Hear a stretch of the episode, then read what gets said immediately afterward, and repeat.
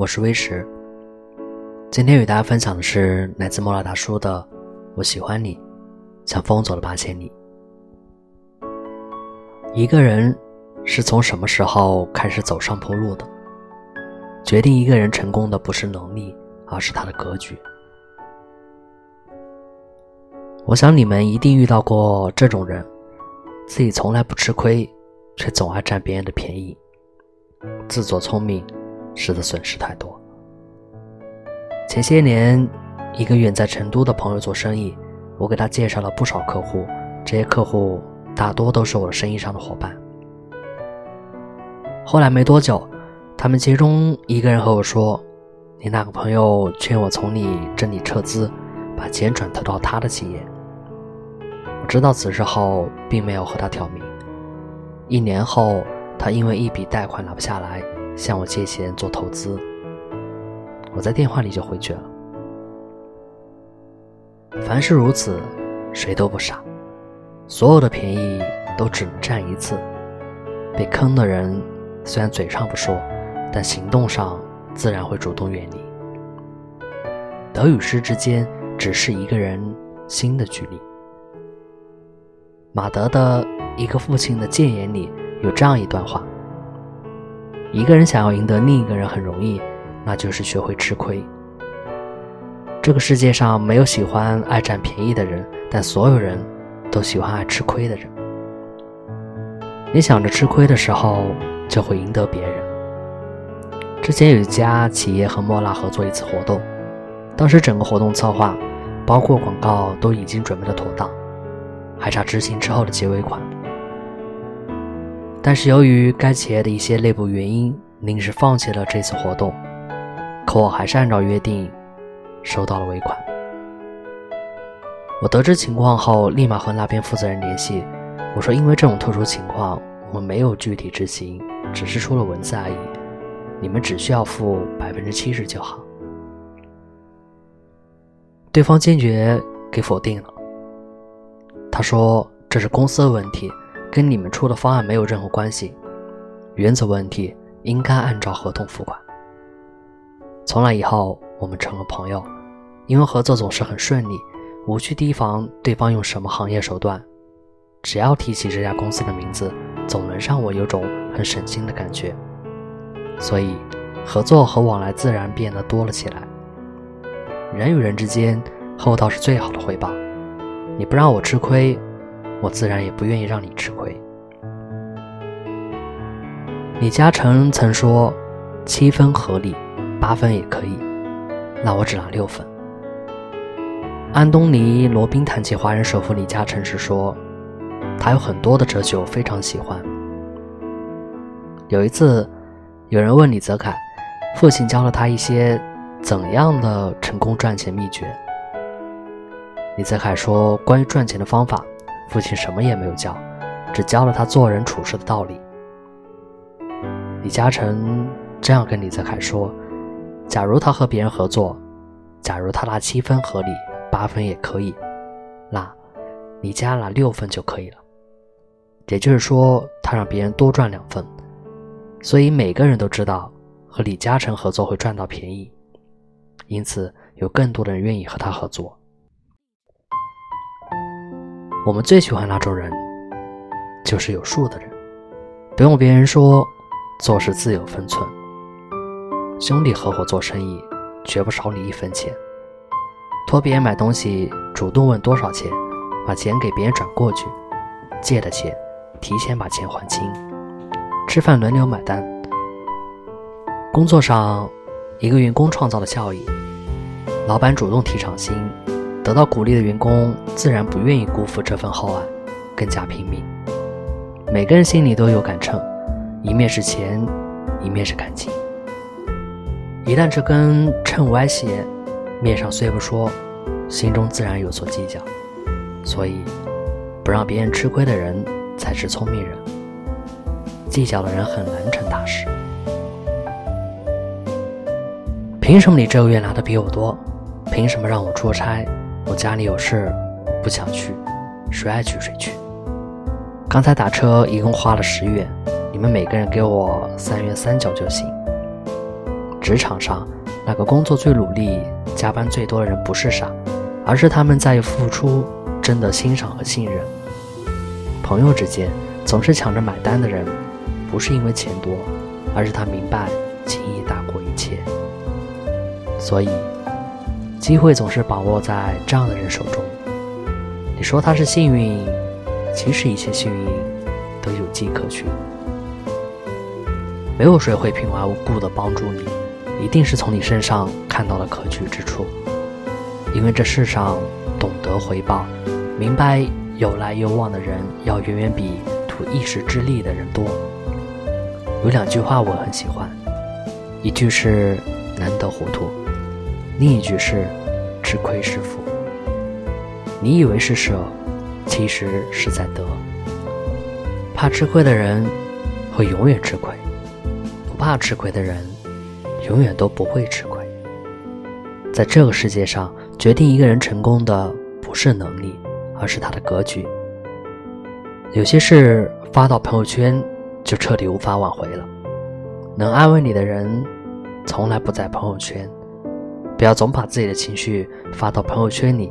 前几天，莫娜亲眼见证了一对情侣关系的崩塌。本来不过是小事吵架。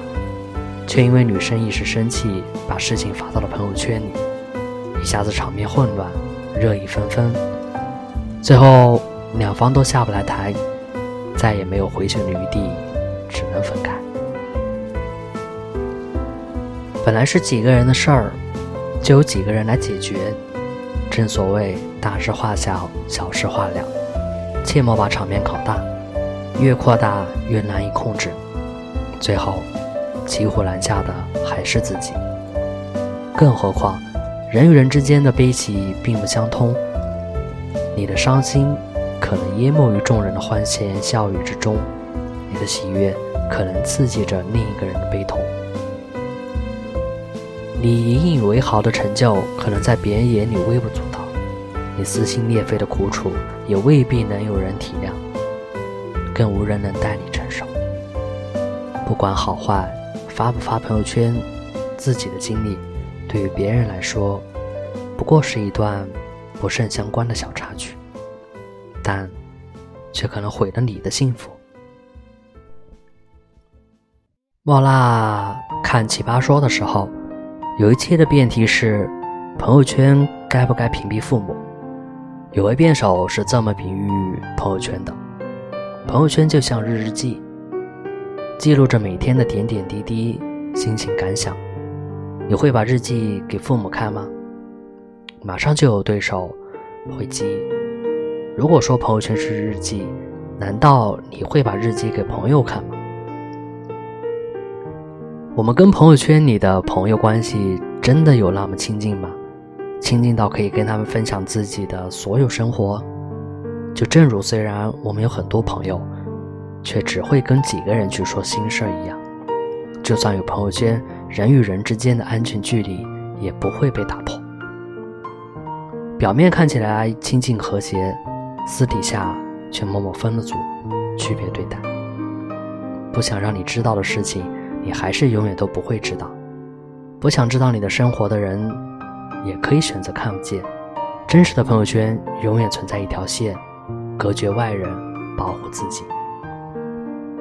曾经的圈子人也少，总有人在默默的关心着你。若突然反常起了点小情绪，不出几分钟，便有人顺着消息过来找你问什么回事儿。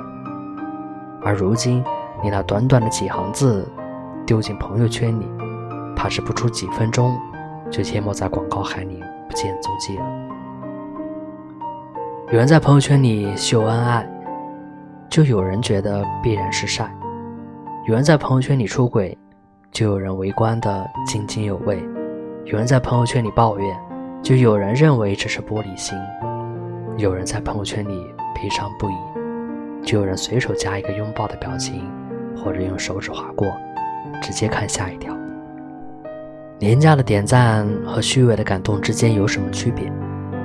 有时社交媒体让生活里的烦恼和愁苦变成他人眼中的热闹。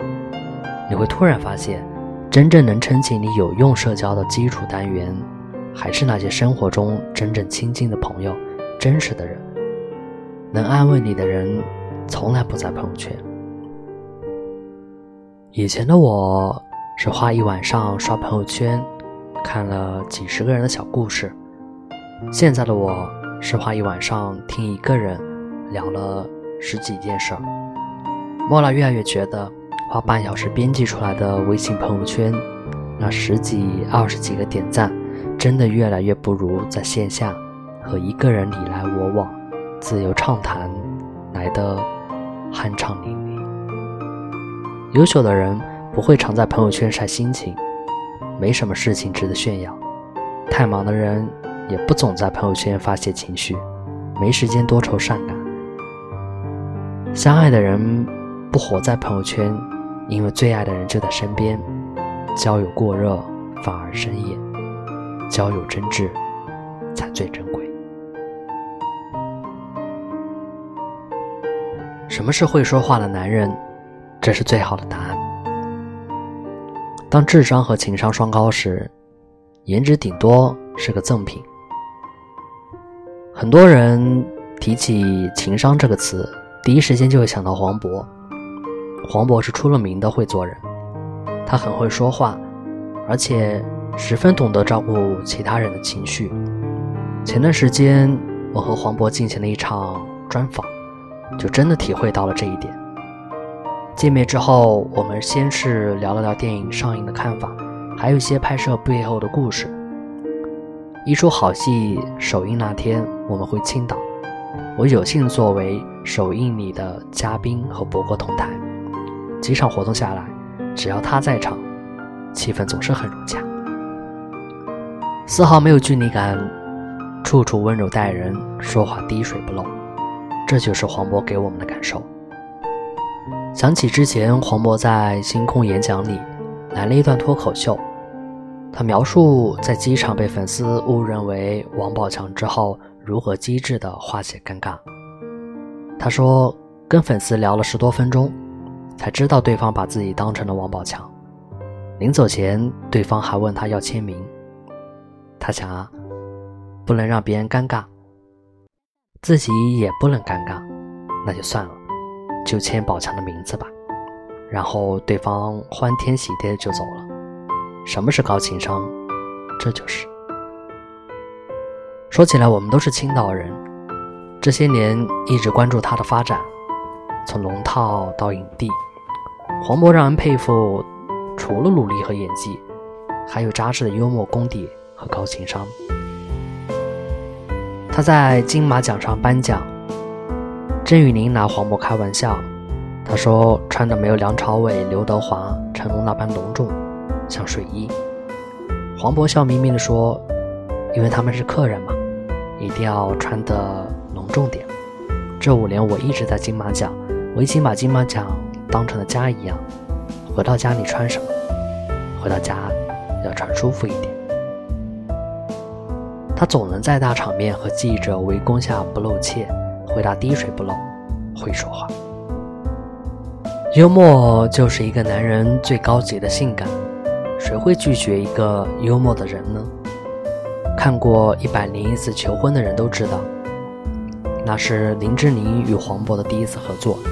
这对搭档一开始让人不解，但是看过之后才会理解其中的和谐。林志玲与黄渤的好交情。现在人人皆知。早在《康熙来了》，林志玲就公开说过，她是我的闺蜜。后来在《极限挑战》中，两人再次同框。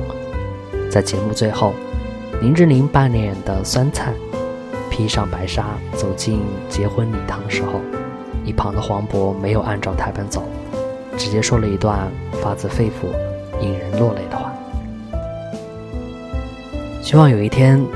能够看到你脸上露出真正的笑容，无论你的选择与否，我都真诚祝福你，希望你一生幸福。惹得林志玲瞬间哭红了眼。希望找到一个了解我、体谅我的另一半，高矮和外貌都不在我的考虑范围内，我会选择可以带给我爱情、以诚相待的那个人。他说我会按照黄渤的标准去找。一样的性格，一样的星座，等我丑了，还愿意陪我。女人心思和回答永远感性，是被一次次融化过后的脱口而出。黄渤的高情商是有目共睹的，他也是少有的综艺影视做的都非常好的演员。他不攀权贵，不管红不红，在节目组里很会照顾人。他都只想做好自己的本分，就像他说的那一句话一样：“该红的时候，就一定会红，只是时候未到。”